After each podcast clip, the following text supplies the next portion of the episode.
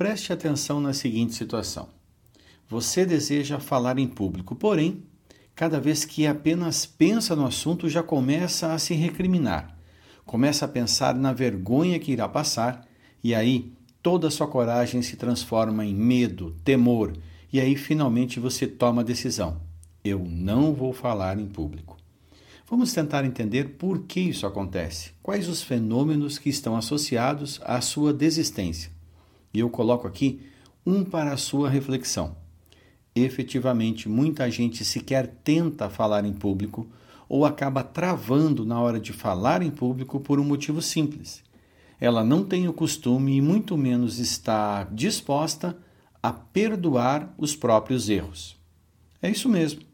Quando as pessoas são extremamente exigentes consigo mesmas, quando a autocrítica ganha um espaço muito grande na sua vida, é normal que a cada erro você acabe se crucificando. Que a cada equívoco que comete você fica remoendo isso por vários dias e aí fica explicado por que você tem dificuldades de falar em público. É simples.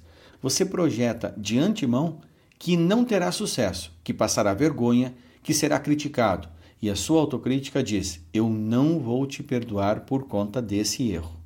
Quando, na verdade, o que você precisa é justamente ter mais paciência e, principalmente, saber perdoar a si mesmo, notadamente quando comete um erro.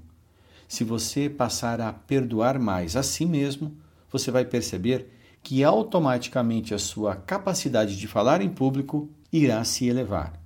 Pense nisso para a CBN Luciano Salamacha.